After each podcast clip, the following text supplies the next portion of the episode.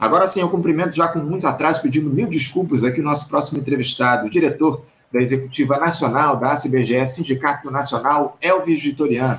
Elvis Vitoriano, bom dia. Bom dia, Anderson. Bom dia, telenautas que acompanham o Faixa Livre. Em nome da ACBGE, o Sindicato dos Trabalhadores do IBGE, agradeço a oportunidade. Né? Geralmente, quando somos convidados pela mídia hegemônica, ela nos dá um espaço muito pequenininho, ou às vezes nem dá o espaço para o sindicato falar. Então, é fundamental manter esse tipo de iniciativa aqui, como é o Faixa Livre. Obrigado, Elvis, pelas palavras. É fundamental a gente fazer esse diálogo e com tempo, acima de tudo, né, para a gente refletir a respeito das questões que estão colocadas. É, é por isso que a gente mantém um, um, programa de duas horas diário, com quatro entrevistas. Muita gente que criticou já a respeito disso, da, da duração do programa. Não, um programa muito longo. Se a gente não dá espaço para a gente fazer esses debates a respeito dos temas importantes para o nosso país, a gente não vai conseguir aprofundar as questões que dizem respeito à classe trabalhadora. E é por isso que a gente mantém esse projeto aqui firmemente do diário aqui do nosso programa. Agradeço mais uma vez, Elvis, pela tua presença e a gente queria conversar contigo a respeito do seguinte. Na última quarta-feira, após mais de dois anos de atraso, Elvis, finalmente foram divulgados aí os dados do censo demográfico no nosso país. Pesquisa que deveria ter acontecido no ano de 2020, mas que por conta da irresponsabilidade da gestão Bolsonaro, que não reservou recursos para a realização da pesquisa e também por conta da pandemia, evidentemente, ela acabou ficando, o censo acabou ficando só para o ano passado e se estendeu, inclusive, até os primeiros meses de 2023. E os dados recolhidos, o Elvis, surpreenderam de alguma forma, mostrando que o país tem menos habitantes do que se projetava.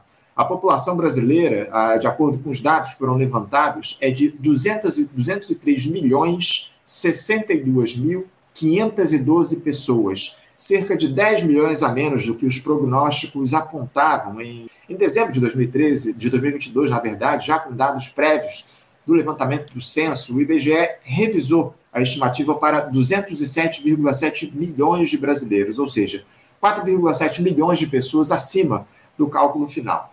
Nós sabemos, Elvis, a importância do censo demográfico para o desenvolvimento e a implementação de políticas públicas que beneficiam especialmente a população da base da pirâmide. E por conta disso, eu gostaria que você nos dissesse, Elvis, se esses resultados, esses números divulgados, especialmente da população bem abaixo do que era esperado, de alguma forma surpreenderam vocês que trabalham no IBGE.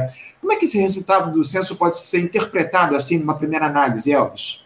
Anderson, é, nós na CBGE acreditamos que tem três dimensões que precisam ser destacadas desse censo. Né? Primeiro, é parabenizar os trabalhadores do IBGE que realizaram um censo diante de um cenário tão desafiador. Né? Sem dúvida, esse censo ele entra para a história pelo grau de dificuldade que ele demonstrou. Né? O censo por si só já é uma operação extremamente complexa, né? é um país é, de dimensões continentais, muito desigual, é, com dificuldade de acesso a inúmeras áreas, com uma diversidade muito grande né, de, de condições. Então, ele por si já é uma operação de guerra. E esse ano de 2020, 21 e 22, ele foi marcado por uma série de dificuldades, né? Como você bem mencionou, aí, o corte de verba, que precisou reajustar todo, todo o projeto inicial.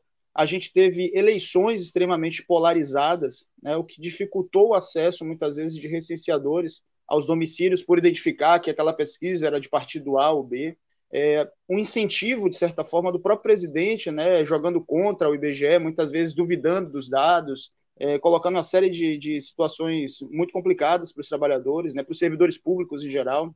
Existia um cenário de violência urbana né, que se estendeu aí para várias regiões, então isso colocou uma série de dificuldades. E tem um ponto, Anderson, que é fundamental a gente explorar aqui, que é uma questão estrutural. Né? O IBGE hoje tem um quadro muito reduzido de funcionários e fez esse censo com um quadro extremamente reduzido. A gente tem, assim, em média, 43% a menos de servidores efetivos em relação a 2010. Né? Então, assim, é um quadro muito desafiador e os trabalhadores do IBGE é, foram lá, realizaram um censo diante de todo esse quadro de dificuldade. Esse é o primeiro ponto, né? porque a gente ainda está ainda vive um, um, cenário, principalmente pela mídia hegemônica, de ataque aos servidores públicos. Então, nessas situações que a gente vê, olha, se não tivesse servidor, servidor público e servidora pública, talvez o censo não acontecesse, né?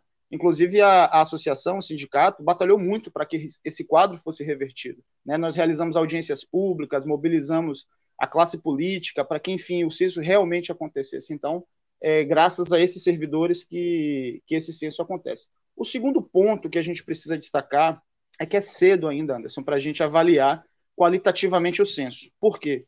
É, a fotografia, o número em si, ele precisa ser aprofundado. Né? É necessário que demógrafos, estatísticos, geógrafos, economistas, sociólogos se debrucem sobre as variáveis para avaliar a qualidade desse dado. Né? E também, a, evidentemente, a comissão técnica do IBGE é necessário que, que consiga ter um aprofundamento sobre a qualidade do número, né? porque, de fato, o, o censo pode estar correto, pode, estar, pode ter, conter alguns erros ali pontuais, mas a gente só pode dar um veredito, né, a, a, ciência, né, a demografia só pode dar um veredito depois de, de fato, analisar. Então, é prematuro, assim, avaliar, né, positivamente ou negativamente. É, evidentemente que tem aí um ponto de destaque, que é a falta de uma contagem populacional em 2015, que torna aquela projeção, que era de 2000, é, 2013 milhões, uhum. é, um pouco descalibrada. Né? Então, a gente pode ter ali uma 213, 213 milhões é um pouco descalibrada. Né? Se a gente tivesse a contagem em 2015, haveria um, um, ajuste nessa projeção que poderia dar um número mais próximo desse do que foi encontrado agora no censo. Então, é importante essa segunda dimensão. Evidentemente que as prefeituras vão judicializar, porque ninguém quer perder parte dos seus recursos. Né? E principalmente num censo que teve tantos ataques, né, que teve situações tão adversas, é natural que as prefeituras é, encontrem condições para contestar os resultados. É, uhum. E, por fim, eu acho que tem um terceiro ponto aí que ele é talvez o mais importante de todos. Não podemos repetir essas condições, né? falta de funcionários, falta de verbas, é, mudanças imprevistas no meio do, do, da operação nas próximas operações. Né? A gente não pode repetir esse cenário. Então, um corte de verba, né? um, censo que estava orçado para 3,1 bilhões ele passar para 2,3 bilhões, ele requer um reajuste ali absoluto. Então, cria uma grande certeza dentro da casa. Isso não pode ser repetido. É, e, fundamentalmente, a gente não pode partir para uma próxima operação, como é a contagem populacional, que está logo ali, né, em 2025. A gente não pode partir para uma, uma, uma operação como essa, com um quadro de funcionários tão enxuto.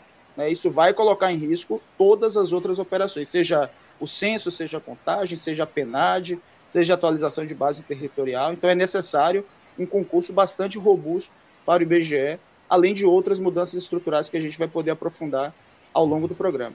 Uhum, não, não tem dúvida, não tem dúvida. A gente vai tratar, inclusive, a respeito dessa questão da, da, necessidade de haver concursos públicos. Vocês fizeram lá um ato, inclusive, no dia da, da divulgação do resultado do censo demográfico. Enfim, a gente vai falar a respeito disso, mas me chamou a atenção isso que você disse com muita propriedade, né, o, Elvis? A, os, os municípios aqui no nosso país, as prefeituras, a tudo indica, devem judicializar por conta justamente disso, dessa divisão dos recursos da União a partir justamente da, da, da população de cada, de cada um dos municípios, enfim. Essa é uma questão muito bem colocada e que pouca gente deve estar, deve estar levando em conta esse fato. Eu acho muito importante a gente fazer esse debate, esse diálogo a respeito dos resultados. Agora, o que mais chamou a atenção de vocês, o Elvis, para além desse, desse dado do número total de habitantes abaixo do esperado? Porque é isso que fica mais no, no imaginário da, da, população. Mas há alguma outra coisa, algum outro dado muito relevante por trás desses números que foram divulgados recentemente pelo censo na semana passada, Elvis? É, 213 milhões né, para 213 milhões, a gente tem aí um, uma falta, né, um déficit de 10 milhões de habitantes. Né? Isso realmente é algo que impacta,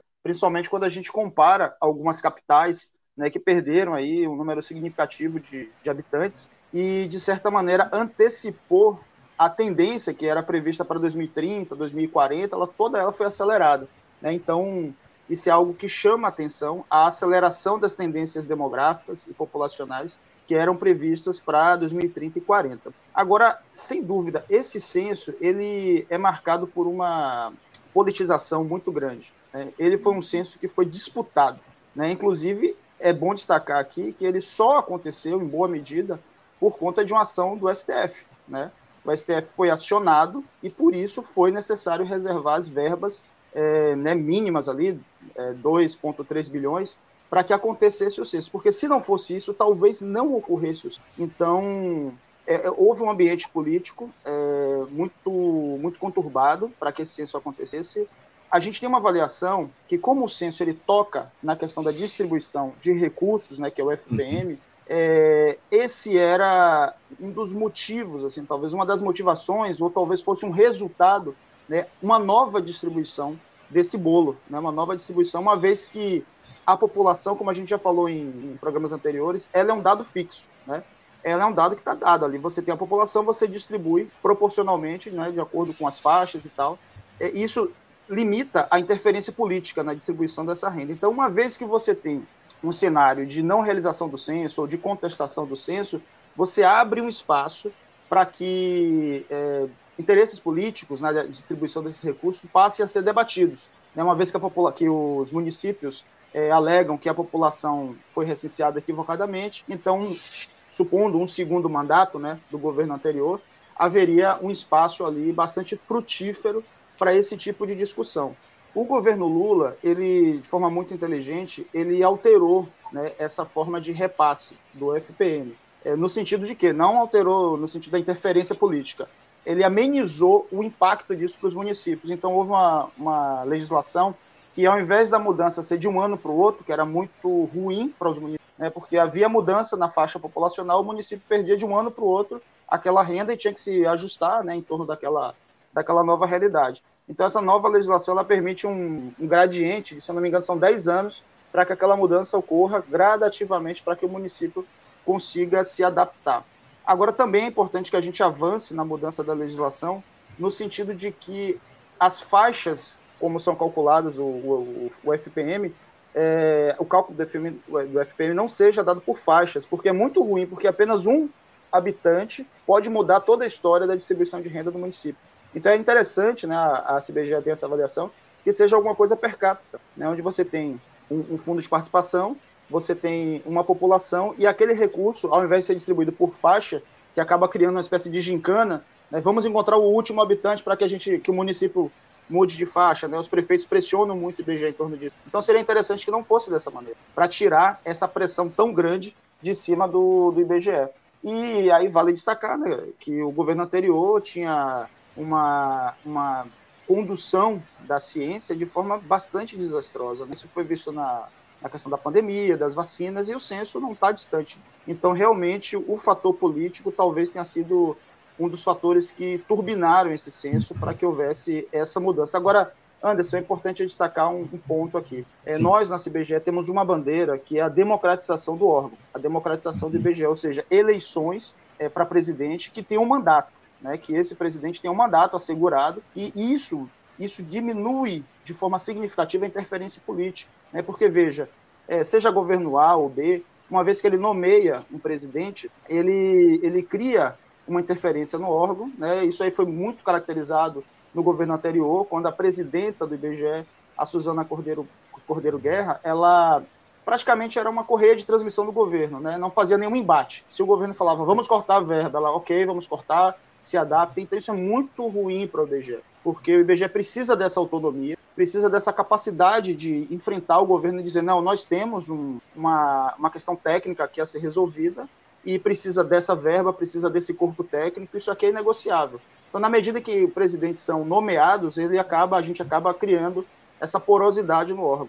É, é claro que isso aqui a gente não está levantando a questão técnica, né? A questão técnica é bastante blindada, uma vez que o órgão obedecem a normativas internacionais, mas a questão política que está no entorno ali, que é verba, condições de trabalho, é, quantitativo né, do, do, dos funcionários efetivos, isso sim tem uma interferência política. É, e a gente tem feito esse debate, essa discussão com vocês já há bastante tempo aqui no programa, né, Elvis? Essa, essa necessidade de autonomia do IBGE, é algo que a gente tem colocado já há bastante tempo nas nossas entrevistas. Agora, o, o, o Elvis, nessa, nesse resultado do censo chamou atenção, evidentemente, por conta dessa desse número inferior em relação ao que estava projetado para a população do nosso país, algo que preocupa de alguma, alguma forma é o que se chama aí de estreitamento agudo do chamado bônus demográfico. O que, que é isso? Esse é um cenário em que a população em idade economicamente ativa supera o número de crianças e idosos. A taxa média de crescimento anual da população registrada pelo IBGE entre 2010 e 2022 foi de apenas 0,52%. Trata-se do menor patamar em 150 anos de história de levantamentos censitários regulares no país e é a primeira vez que esse indicador fica abaixo de 1%. O dado aponta aí para a prevalência dos idosos, indivíduos com 60 anos ou mais, sobre as crianças e jovens antes de 2030, contrariando outra projeção de especialistas. Como é que você vê essa, esse resultado aí, o, o, esse estreitamento do chamado bônus demográfico que está mostrado a partir do censo, Elvis? Como é que você interpreta isso? É, a gente teve aí no meio do caminho desse censo uma pandemia, né? E a pandemia, ela acelerou, né? isso aqui é uma hipótese, ela acelerou vários processos. Né? A gente vê a questão tecnológica, a questão do mundo do trabalho, houve uma aceleração é, muito rápida né, de, de, cenários que estavam previstos para 5, 10, 20 anos. Então, evidentemente que é necessário uma avaliação aprofundada desses resultados em comparação com registros administrativos para que a gente tenha uma solidez. Agora, é como você destaca, isso muda o perfil demográfico do país. Isso significa que a gente tem que ter políticas públicas direcionadas para outro público. Isso significa que a nossa força de trabalho ela tem uma nova caracterização. A, a dependência, né, o grau de dependência entre idosos e população econômica ativa, isso, ela muda também. Isso cria margem para um debate sobre a questão da, da reforma pre, é, da Previdência. Né? Então, tem uma série de fatores que estão no entorno desse dado aí, mas é importante destacar que o censo, né, pela sua complexidade e aprofundamento, ele é o melhor resultado, o melhor dado que nós temos. Ele consegue chegar no setor citário, ele consegue chegar na, nas cidades, ele consegue chegar na região metropolitana, no estado. Então, ele é um dado de boa qualidade. Então, o que a gente precisa agora é saber a que ponto ele é tão bom. Né? Então, evidentemente que o, o, corpo, a gente tem no, no IBGE essa pauta que está colocada, que é a criação de um, uma espécie de comitê de avaliação desse censo. Então, está colocado ali como pauta que haja, que a gente não pode deixar o censo, da forma como ele foi feito, é, ser colocado no nível de normalidade. É preciso um aprofundamento da casa, é, pre, é preciso que a sociedade avalie esses dados para a gente referendar. Mas, evidentemente, que é um, um retrato muito fiel, né, ou muito próximo dessa realidade. E esse, essa mudança do, do bônus demográfico, ela realmente vai requerer dos próximos governos uma, uma ação bastante delicada, né, porque muda completamente o perfil da população. Agora, esse censo também tem uma, um fator que eu acho importante a gente trabalhar aqui, que ele transitou entre dois governos. Né? Ele, inicia, ele inicia no governo Bolsonaro, né, de forma catastrófica, conturbada, é, truculenta, é, há a eleição, ocorre a eleição, e ele passa para o governo Lula, né? é, sob a, a, coordenação da ministra Simone Tebet, está no uhum. planejamento, né, o IBGE está associado a, ao planejamento, ao Ministério do Planejamento e Orçamento, e nesses primeiros seis meses, a ministra ela tem uma, um cuidado muito grande em esgotar ao máximo as possibilidades que esse censo poderia ter, né? Existem operações especiais que foram criadas, que é o Favela no Mapa, Condomínio no Mapa, e Anomames também, que quase ficam de fora. É, então, assim, há um, um cuidado muito grande da, da, ministra em atuar em pontos sensíveis, dos, inclusive preservando, digamos assim, tornando muito lentas mudanças estruturais, inclusive a nomeação do novo presidente. Você vê, até hoje a gente está com o presidente interino. Então, Sim. ela de forma muito cuidadosa, ela fala assim, olha, né, no diálogo que nós tivemos com os assessores delas, ficou muito claro que eles disseram, olha, a ministra está sendo muito cautelosa por um receio, né, de uma é, uma, de críticas ao IBGE que sejam piores, então é preciso muita cautela, muita calma nessa transição, é preciso esgotar todas as possibilidades do centro, para que então é, o governo Lula apresente de fato o que é que ele espera, o que é que ele deseja, né? qual é o planejamento que ele tem do IBGE. Então, nesse ponto, a gente acha que é importantíssima essa recomposição de servidores efetivos, né? um concurso robusto que tenha pelo menos 3.500 funcionários efetivos. Isso até agora não foi anunciado. O que a gente tem ouvido ali e aqui é um concurso muito menor, com em torno de 1.300, 1.500 funcionários, ou seja, a gente praticamente vai recompor a condição que nós tínhamos em 2015.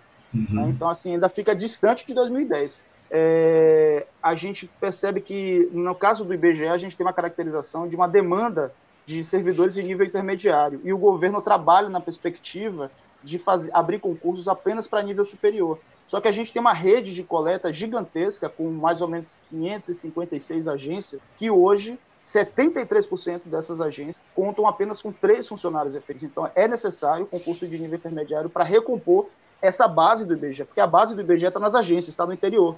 Né? As capitais têm a unidade estadual, tem a superintendência, e o interior tem a rede de coleta, que é essa estrutura que vai, onde o censo é assentado. Então, se essa estrutura não tiver muito bem consolidada, o IBGE pode se tornar um gigante de pé de barro. Né? Uhum. O nome IBGE, aí referendado internacionalmente, é, porém, essa estrutura básica ela muito, pode ficar muito precária, então é importante esse concurso. Outra pauta que é fundamental é o reajuste dos temporários. Nós Sim. temos aí 60% da força de trabalho do IBGE, que é temporária, e que até hoje não teve reajuste. 60% dos trabalhadores do IBGE não tiveram reajuste. E esse, e esse reajuste que está aí, que também a gente consegue pegar por, por conversa de corredor, digamos assim, está previsto para 9%. Esses trabalhadores recebem R$ 1.350, 9% vai dar em torno de 120. Então, assim, não é o que a gente espera do governo Lula. A gente espera o quê? Uma recomposição robusta, né, que equipare esses trabalhadores ao, ao, ao salário base do nível intermediário e um plano para reduzir ao máximo o percentual desses trabalhadores, porque não tem como a gente passar para uma nova década mantendo esse nível de precarização. É, e, por fim, aquela pauta estrutural, que é a democratização do IBGE, eleição para presidente, eleição para diretoria, é para proteger o IBGE da interferência política, e um novo plano de carreira, né, que aí daria uma, digamos assim, uma sustentação para que esses novos concursados permanecessem no órgão, porque também acontece, né, uma vez que o plano de carreira está defasado, o concurso acontece, o concursado chega, fica um tempo e depois sai. Então, essas pautas aí que a gente precisa ouvir da ministra.